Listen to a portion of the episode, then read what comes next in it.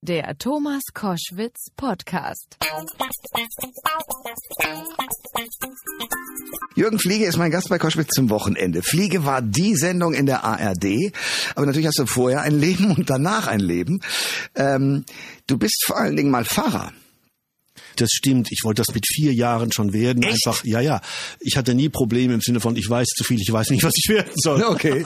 Sondern du wolltest immer, warum wolltest du Ja, Pfarrer? das hatte einen ganz verrückten Grund. Äh, Ich saß bei meinem Opa auf dem Sofa, der war ein frommer Mann und der hatte Geburtstag und hatte Kirschtorte gebacken, damit alle Leute was bekommen zum Fest. Und wer äh, und ich darf nix, nix, nix, nix darf ich essen und naschen. Und da kommt um 14 Uhr so ein schwarz gekleideter Onkel rein, den ich gar nicht kannte, und der kriegt erstmal alles in den Hals geschoben. Da merke ich auch, dieser Typ äh, weiß mehr als mein Opa und mein Opa dient dem. Also der ist unterwürfig, dieser Mann. Und dann kriege ich zum ersten Mal richtig raus, das ist ein Pfarrer, lerne den hautnah kennen, der gibt mir die Hand. Und dann denke ich, ey, das ist doch ein Job. Das will ich auch werden. Kirschtorte, Sahne und die Leute sind unterwürfig. Das kann gut passen. Ja, das hat mir aber geholfen, äh, nicht immer über Sünde und so einen Quatsch nachzudenken, Ja. sondern immer dieses, dieses, dieses Glück in diesem Beruf zu sehen, jemanden zu haben, dem man vertrauen kann. Obwohl du derjenige warst im Fernsehen, der die Fragen gestellt hat, ähm, habe ich mir immer gedacht, du bist aber auch jemand, glaube ich, der zumindest in dieser Zeit, als ich das sehen konnte, auf der Suche war. Äh, Bist du das noch? Also auf der Suche nach, äh, wie geht eigentlich gutes Leben oder ist das zu viel reininterpretiert? Nee, wusste ich eigentlich immer schon, wenn man das Wort Wissen etwas überhöht äh, sieht. Ähm, ich bin immer ein frommer Mann gewesen, früher in meiner Kindheit, meiner Jugend und, und, und ich habe nie einen einzigen Joint geraucht, aber immer rauchen lassen. Aha, okay, Ah, um zu sehen, was die anderen damit Was machen. passiert da Okay. eigentlich? Aber ich brauche das nicht. Ich habe Mädels gebraucht, aber auch erst ab 21. Also wenn ich auf Droge war, dann sind es Mädels gewesen. Also Sexualität hat mich immer fasziniert in allen Das ist ja Variationen. faszinierend, ja, klar. Aber nie, Ernte 23 habe ich schon mit 13 Jahren aufgegeben. Gott, das ist ja eine Marke, die gibt's glaube ich gar nicht mehr, aber sehr schön. Ja, also mit anderen Doch, meine Stieftochter hat gesagt, Ernte 23 gibt es noch. Okay. Ja. Aha, okay. Also gut. Aber Rauchen und die ganzen Sünden alles nicht. Aber ähm, auf der Suche nach den Mädels oder auf der Suche nach dem guten Leben? Auf der Suche nach dem Glück. Okay. Und Glück ähm, ist eine Kreativität von mir, die sagt, das Wort Lücke kommt darin vor. Du musst die Lücke finden in deinem Leben, den, den der Kosmos das Leben gelassen hat, für dich extra vorbereitet. Von deinen Eltern kommen, vielleicht zu deinen Kindern gehen. Da gibt es eine Lücke wie in einem Puzzle. Du bist das Puzzle. Du kannst es aber nicht mit 20 schon sehen, sondern du musst sozusagen deine ganzen Ränder und die du hast und Ecken und Kanten, die dieses Puzzle eben hat, mit im Laufe des Lebens immer mehr kennenlernen, dann weißt du das. Und eines Tages schaust du auf deine Eltern, deine Herkunft, du aus Baden kommend, ich aus dem rheinischen Bergischen Land und guckst auf deine Kinder und bist glücklich, weil du die G- Lücke gefüllt hast. Gelungenes Leben. Okay. Und das ist für mich das Glück und das habe ich. Ich kann auf meine Eltern schauen, Ja. bin da sehr stolz drauf, auf meinen Vater und meine Mutter und ich kann auf meine Töchter schauen und bin da sehr stolz drauf und habe das Gefühl, ich bin gut geführt worden. Koschwitz zum Wochenende. Ich freue mich total mit, äh, kann man das so sagen, ein, ein Fernsehveteran, der mit der Sendung Fliege in der ARD einiges weggeräumt hat. Evangelischer Pfarrer Jürgen Fliege ist da. Grüß dich. Ich mache mir gerade Gedanken über Fernsehveteran. Ich tatsächlich, ich in zwei Monaten werde ich 70. Da ist Nein, du siehst nicht, na ernsthaft, du siehst nicht so aus. Ernsthaft, ich werde 70 am 30. März, Sie können mir alle gratulieren kommen. Toll. Ich äh, bin ein Veteran, tatsächlich. Das ist ja ist auch ein Schlacht, äh, ein, ein, ein, ein Kämpfer, ne? ein Veteran, ist ja ein Veteran. ehemaliger Soldat. Hast auch. du im Fernsehen kämpfen müssen? Na klar, erstens ist das eine Bühne, wo jeder äh, Luft und Licht schnappen will, ganz, ganz, ganz oben. Da muss man kämpfen, ob man will oder nicht. Aber ich bin eigentlich immer angetreten, mich ein bisschen führen zu lassen. Also sozusagen im Sinne von, wo ich hingehen soll, da gehe ich dann eben hin. Ja. Aber wenn man dann in der ersten Reihe steht, dann, äh, dann schlagen die Flammen bis ans eigene Haus. Immer. Man muss Immer. nur morgens Bildzeitung aufschlagen. Ja, klar, da steht dann Fliege drin mit irgendwelchen Geschichten. Ja. Jetzt so im, im, im Rückblick, ähm, war das eine sehr gute Zeit, eine gute Zeit oder eher eine Zeit, wo du auch sagst in deinem Leben, da hätte ich gerne auch drauf verzichtet? Also Veteran schaut zurück und Ja. sagt, die schönste Zeit meines Lebens war Dorffahrer am Niederrhein zu sein. Okay. Ähm, und ich bin dann ins Fernsehen gegangen, habe immer gesagt, oh, die Geschichte kenne ich, die war so ähnlich auf, in meiner Kirchengemeinde. Ich bin eigentlich reingegangen, habe gesagt, die große Gemeinde ARD ist eigentlich ähnlich mit Charakteren und Geschichten strukturiert, äh, wie, wie auf dem Dorf am Niederrhein auch. Da hat man auf einmal ein Kind und merkt, dass es schwul ist. Hm. Und darf ich das eigentlich sagen oder nicht sagen? Das war vor 30 Jahren noch was ganz anderes Stimmt. als heute. Und als Fahrer merkst du auf einmal, ey, dieser Konfirmand tickt anders als die anderen, wissen das die Eltern eigentlich, dass sie mit dem anders umgehen müssen. Und genauso ist es dann, wenn du dann 30 Jahre später eine Sendung hast, äh, mein Kind ist schwul, wie gebe ich eigentlich damit um? Dann sage ich, weiß ich, habe ich vor 20 Jahren schon in der Gemeinde geübt. Okay, okay. Aber das heißt aber auch, dass du plötzlich jemand warst, genau, du musstest ja nur die Zeitung aufschlagen, der äh, einen Bekanntheitsgrad hat. Und ich glaube, also mir ist es zumindest so gegangen, man wird dann äh, auch so ein bisschen süchtig danach. War das bei dir auch? Nein. Äh, ähm, es ist schön, erkannt zu werden. Aber wenn man mit den Kindern wegging in ein Restaurant oder ja. so, und dann kamen die Leute und sagten immer, Herr Fliege, mein, mein Vater hat Krebs, was soll ich machen? Äh, und dann kannst du ja nicht sagen, wollen Sie ein Autogramm von mir, sondern du musst dann sagen, okay, entschuldigt bitte, liebe Kinder, da ist ein Mann, der ist in größter Not, der sieht, ich bin ein Strohhalm für ihn, jetzt muss der Strohhalm arbeiten. Hm. Ähm, und dann haben die Kinder dann, wenn es aus dem Restaurant rausging, gesagt, mit wem bist du eigentlich im Leben unterwegs? Mit diesem fremden Mann oder mit uns? Und da wird man nachdenklich. Und dann nimmt man auch Dinge, die einen dann eines Tages nach zwölf Jahren Dienst von diesem Sender wegtragen, nicht sehr tragisch, man sagt, okay, as it's time to go. Jürgen Fliege ist mein Gast bei Koschwitz zum Wochenende. Pfarrer, Fernsehmoderator. Du machst wieder Fernsehen, aber nicht so viel, oder? Naja, äh, da kommt das deutsche Musikfernsehen, hatte ich vorher auch nicht gekannt. Aber okay, wenn man aber so, Kanal, sagt, wenn man so kann, durch ja? diese Ruf mich an, die ja, da ja, durch ist, dann kommt man aus dem deutschen Musikfernsehen. Ähm, und die rufen mich an und sagen, das tun immer mehr Leute, Menschen Musik hören wollen, sage ich jetzt mal ein bisschen im Jargon, Mhm. äh, die Form ist. Also der Herrgott hütet dich und der begleitet dich Mhm. und in, äh, über sieben Brücken musst du gehen und was man so alles hat, etc., etc., etc. Und dann habe ich gesagt, ja, interessiert mich eigentlich nicht von Haus aus. Mein Handy ist gerade an, aber ist nicht so schlimm. Das hört auch wieder wir auf. sind ja in einer Live-Sendung alles. Ja, genau. Das hört auch wieder auf. Und ähm, die wollen Orientierung haben, die Menschen. Die hören sich diese Lieder an, weil sie wissen wollen, ähm, gibt es einen Gott, werde ich geführt. Äh, Ich habe große Gefühle von Hingabe und gelungenem Leben, aber keiner begleitet uns dabei. Die Leute singen Lieder und wissen nicht warum. Ja. Ähm, kannst du uns das nicht in irgendeiner Weise interpretieren? Und dann finde ich immer Leute gut, die große Gefühle haben. Und diese schlagerhörenden deutschen Leute haben große Gefühle und weinen, wenn Frau Fischer auftritt. Äh, Und dann sage ich, ja, da komme ich hin. Und wenn du so willst, ist das mein neuestes Missionsfeld. Okay. Äh, Und was zeigst du den Leuten da? Zeigst du ihnen äh, Ich zeige Ihnen in diesem Falle äh, zeige ich Ihnen Kirchen hier an, in Brandenburg, an, Okay. an, an der Spree entlang oder so, aber nicht im Sinne von jetzt Architektur so und so, so und so, so, sondern immer, wenn ich in eine solche Kirchengemeinde reinkomme, warten da irgendwelche Leute schon, die wir gar nicht bestellt haben. Und auf einmal haben die Fragen und die trage ich dann sozusagen mit in die Kirche. Was ist, warum gibt es so ein Taufbecken? Oder warum ist hier so ein Grabstein umgefallen? Warum wächst ein Grabstein mitten in dem Friedhof in ein Grab hinein? Und dann nehme ich diese Bilder und interpretiere sie für diese Leute. Weißt du, du, du musst dich nicht fürchten. Wenn du so eine, so eine, so eine Eiche wärst, wie sie hier steht, dann wächst manches in diese Haut der Eiche hinein. Das muss sie integrieren. Also ich nehme die Geschichten der Menschen oder die Geschichten einer kleinen Kirche, die gar kein Dach mehr hat. Was ist eine Kirche ohne Dach? Das ist ein Gotteshaus, weil man den Himmel sehen kann. Und dann lege ich mich einfach auf diesen Boden und schaue in den Himmel und sage, ja, Schutzlosigkeit ist das Schönste, was es gibt. Das weiß man nicht nur beim Sex. Das weiß man auch, wenn man mit dem lieben Gott begegnet will. Du musst dich vorher nackig machen. Es ist dasselbe. Hingabe ist das Ziel. Jürgen Fliege ist mein Gast bei Koschwitz zum Wochenende. Wichtiges Thema und äh, ein erstaunliches gleichzeitig, weil wir leben in Zeiten, wo um uns herum in äh, Erdkreisen und, und, und, und Ländern plötzlich Menschen wütend dafür kämpfen, dass sie ein Gottesstaat sein wollen. Wir in der Bundesrepublik Deutschland und ich unterstelle das, vielleicht mache ich da was falsch, äh, gerade in den neuen Bundesländern sind wir eigentlich alle nicht so auf die Kirche fixiert, sondern wir sagen, ja, es gibt's und zu Weihnachten gehen wir auch mal hin und äh, gucken mal, ob da noch alles steht.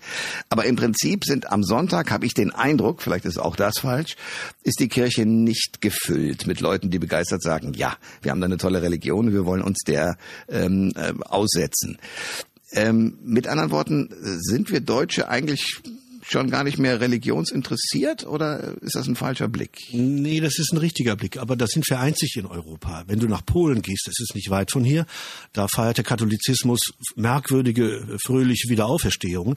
In Frankreich mit Fillon, dem neuen äh, Präsidenten oder Kandidatpräsidenten, äh, lebt der Katholizismus auch und in, in Österreich eigentlich auch. Ja, ja. ja. Ähm, es hat etwas zu tun mit unserem Arbeitsethos. Wir Deutschen sind Arbeiter in der Welt bekannt und finden in Arbeit eine große Form von Erfüllung. Ähm, das bedeutet, jeder, jeder Schmied, jeder ist eines Glückes Schmied. Mhm. Das ist der eine Grund. Der andere ist, wir haben Angst vor großen Gefühlen wenn große Gefühle heißt immer Einigkeit und Recht und Freiheit. Oder was man nicht mehr singen kann, aber manchmal gesungen wird, Deutschland, Deutschland über alles. Das heißt America First, Polen First, mhm. Niederländer Zweiter. ja, ja, ja, ja, ja. Also das ist, wir haben Angst vor großen Gefühlen und die Kirche hat die großen Gefühle nicht bedient. Wir haben kluge Kirchen, aber keine Kirchen, die gefüllt sind mit Begeisterung, mit Liebe. Die großen Kirchen haben kaum Ahnung, wie man liebt und wie man leidet. Von beiden großen Feldern des Lebens, wo man lernen kann, dass man geführt wird.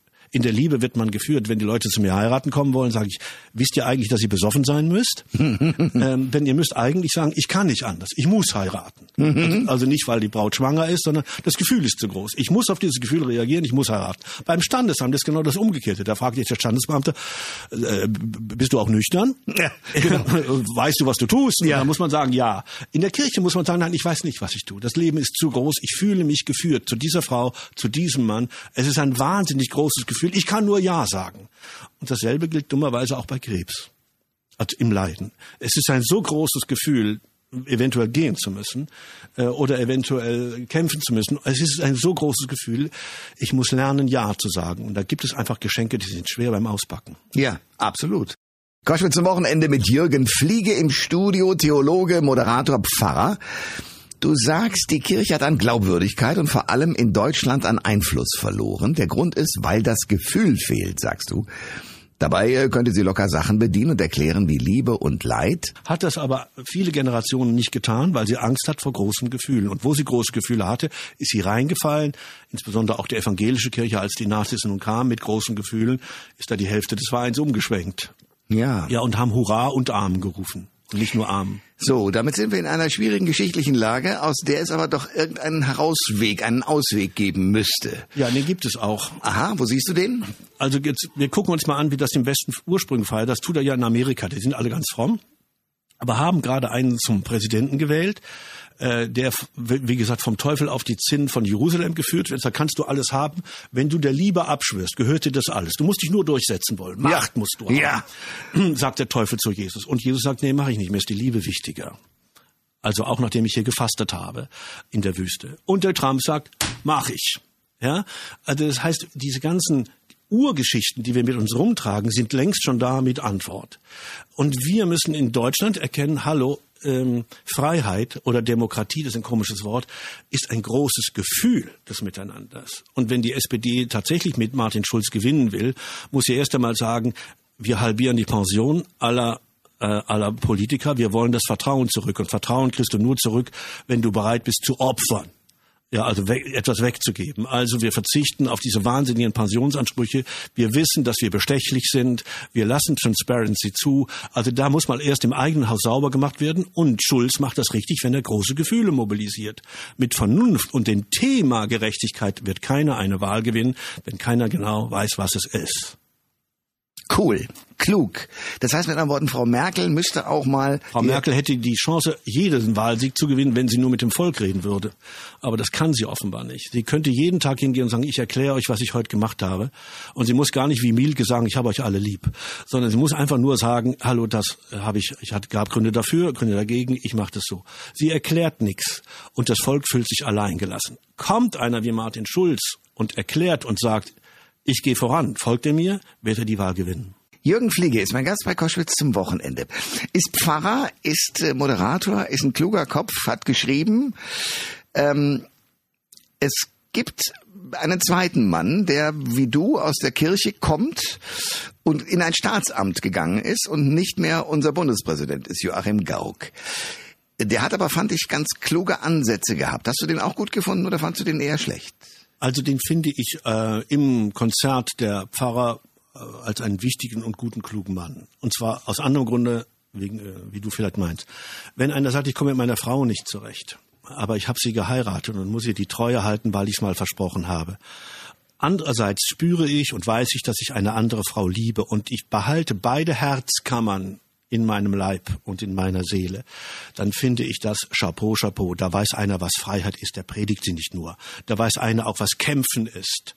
Also, und da weiß einer auch vielleicht, was Sünde genannt werden kann oder auch nicht. Da bin ich etwas vorsichtiger. Ich habe diesen Mann äh, akzeptiert und verehrt, weil er keine seiner Frauen verraten hat. Also, okay. Verstehst du, was ja, ich meine? Na, absolut, ja. ja. Und das finde ich für einen Mann toll. Und wenn er dann noch der Pfarrer ist, der mit einer Geliebten zusammenlebt und es stört ihn nicht, dann sage ich, oh, diese Nonchalance hätte ich gern. Die habe ich noch nicht. okay, aber äh, wie fandst du ihn als Bundespräsident, Joachim äh, Fand ich auch okay. Manche Rede äh, ist natürlich, nein, ich fand ihn gut. Ich finde ihn gut. Also mein liebster Bundespräsident ist er nicht. Das war immer noch Weizsäcker oder auch Roman Herzog mit seiner trockenen Art.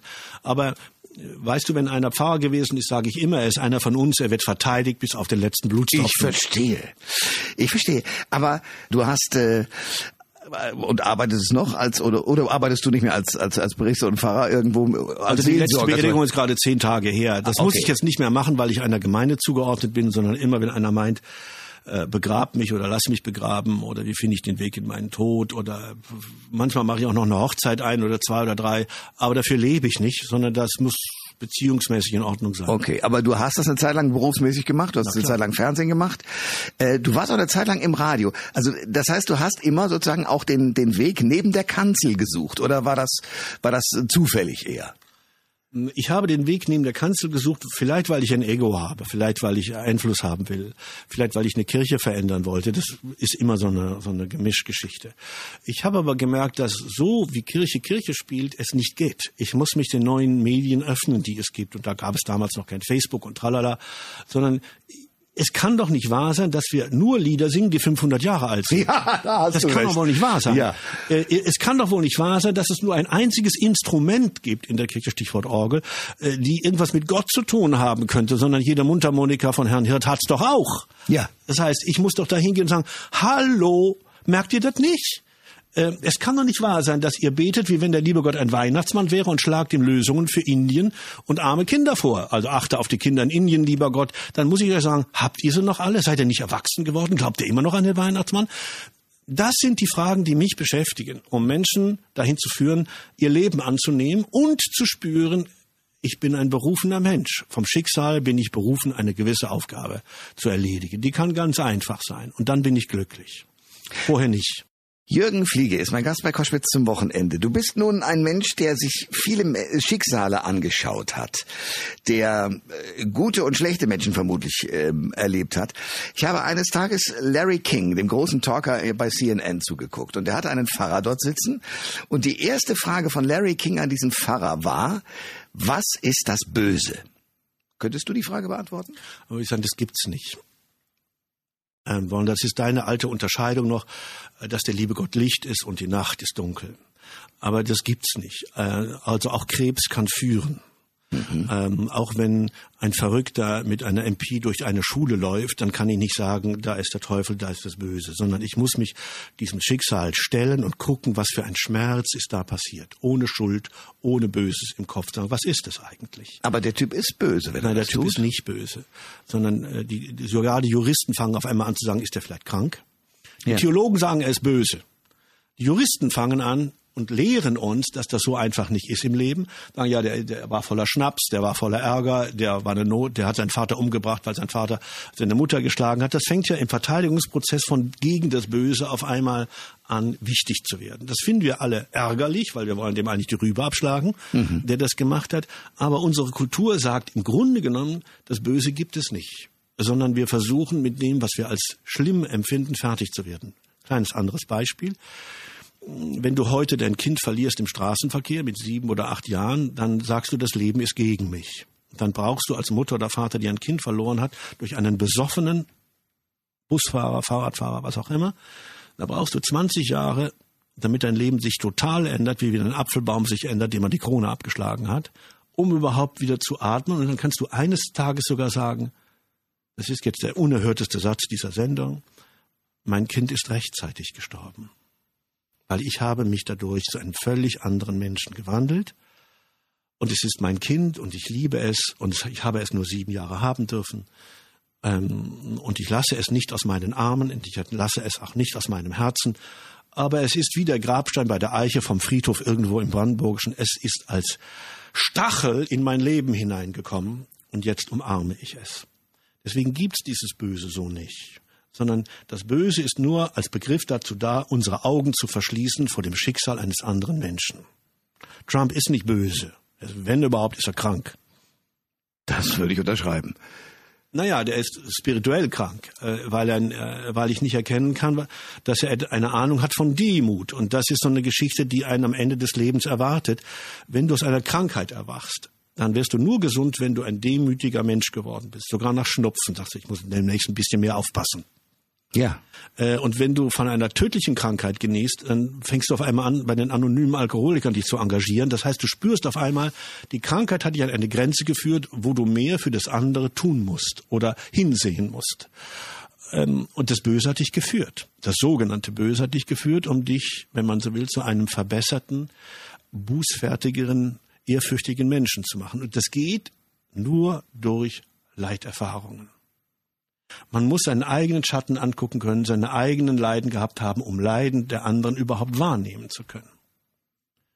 Also deswegen ist in meinem Himmel gibt es keine Müllabfuhr für Adolf Hitler, sondern wir sind alle da. Wir sind alle da. Jürgen Fliege ist mein Gast bei Koschwitz zum Wochenende.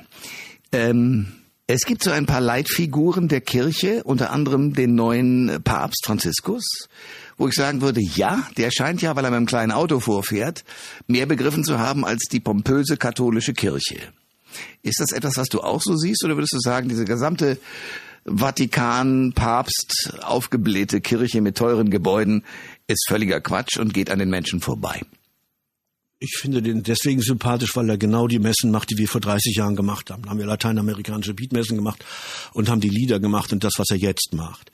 Ich habe aber gelernt, dass der Apparat Kirche so mächtig ist, dass er uns Einzelne, egal ob wir ganz oben stehen oder ganz unten stehen, lächelnd, lächelnd abtropfen lässt. Also auch dieser Papst hat nichts wesentlich an der katholischen Kirche ändern können. Auch dieser Papst scheitert am Apparat. Ich verehre ihn und liebe ihn für jeden Mut, den er hat.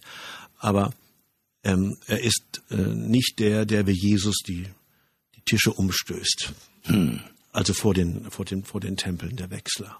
Er weiß das, und das finde ich auch aller Ehren wert, dass er sagt, wenn ich wirklich das mache, was ich will, dann spalte ich die katholische Kirche. Denn es gibt diese Traditionalisten, die immer noch daran glauben, dass man nur einmal heiraten darf und dass man Sünde hat und nicht an der Gemeinschaft teilnehmen. Die gibt es. Und die gibt es in Afrika und Lateinamerika weltweit viel mehr als in Mitteleuropa. Ich kann den Mitteleuropäern gar nicht folgen, denn dann spalte ich meine Kirche. Ich kann nicht sagen, Schwule dürfen schwul sein. Denn dann weiß ich, Afrika ich habe nämlich Flüchtlinge bei mir aufgenommen, musst du wissen, die kamen alle aus Afrika, aus Kenia. Als wir über Schwule geredet haben, haben die mich fast gesteinigt, also Nein. in meiner Wohnung. Ja, weil ich gesagt habe, ey, habt ihr wirklich das Gefühl, ihr dürft die umbringen? Habt ihr sie noch alle? Hm. Ist ja doch, ist ja doch keine Jesus-Leute, die Schwule umbringen wollen. Ja. Also das ist Realität in Rom. Äh, deswegen kann er sich gegen diese Geschichten so ohne weiteres, selbst wenn er es glaubt, nicht durchsetzen. Jürgen Fliege ist mein Gast bei Koschwitz zum Wochenende. Das musst du mir erzählen. Du hast Flüchtlinge aufgenommen. Ja, muss doch jeder. ich habe es nicht getan. Und, äh, also, nein, das war gemacht. so, die waren, weil, äh, die auf einmal standen 70 oder 80 vor der Tür im Dorf, wo ich wohne, mhm. und die wurden untergebracht in der alten Fabrik. Und als ich am nächsten Tag hingegangen bin, habe ich gesehen, die ganzen Scheißhäuser waren total voll Müll, Papier und und und und man konnte gar nicht mehr aufs Klo gehen. Und dann habe ich gedacht, ey, irgendwas fehlt hier, ich muss hier bleiben. Und dann habe ich die alle zusammengetrommelt und habe gesagt, guten Tag und sowas ähnliches, also wie der Papst auch, buongiorno. ähm, ich muss euch als erstes mal Scheißen beibringen. In Deutschland gibt es nämlich, ähm, ihr könnt das Papier in den Klo werfen. Wir sind hier nicht in irgendwo, wo die Wasserleitung das Papier nicht mitnimmt. Ähm, und so und so und so und so. Weil ich aber nicht Kiswahili spreche und auch nicht irgendwelche afghanischen, die habe ich mich auf den Tisch gestellt, mir die Hose runtergezogen und habe es ihnen im wahrsten Sinne des Wortes mit Unterhose vorgemacht, wie das geht.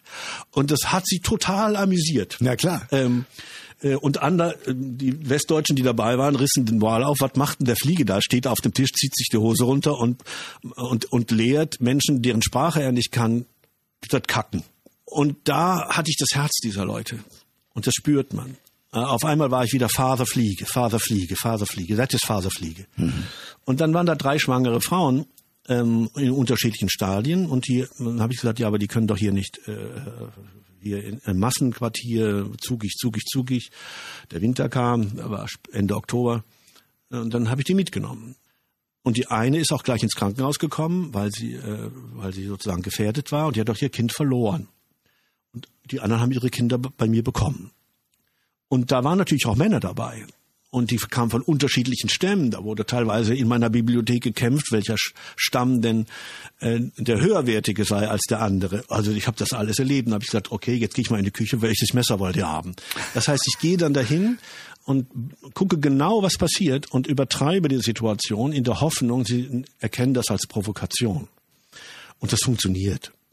Also Flüchtlingserfahrung habe ich eine Menge. Und ich bin völlig begeistert und platt. Ja, habe ich eine Menge. ja. Und meine Frau hat ein Hotel. Wir haben dann ähm, jeden zweiten Abend erst einmal Fünf-Sterne-Restaurant gespielt. Einfach auch diese Situation auflösen. Nicht alle sind gut. Ähm, ich hat mich nie gewundert, dass da Leute vom IS oder so drunter sind, aber das ist so verschwindend gering für die evangelische Kirche und für das Bürgertum in Deutschland ist diese Flüchtlingsbewegung, ob ihr wollt oder nicht, ein Segen. Nicht, weil die alle doll sind, sondern es ist eine Erweckungsbewegung unseres Herzens. Natürlich hat es Grenzen, aber die Grenzen kann man auch setzen, wenn man sein Herz damit gefüllt hat. Das ist die Grenze. Die Grenze liegt bei dir. Habe ich Herausforderung des Lebens, dass mir der Gott einen Syrer zu Weihnachten vor die Tür gesetzt hat, habe ich die Tür geöffnet. Wenn du sie geöffnet hast, darfst du den Nächsten auch weiterschicken. Wenn du das nicht getan hast, darfst du den Nächsten nicht weiterschicken. Das ist eine ganz einfache Regel. Ob die AfD das weiß, weiß ich nicht. Ich glaube nicht.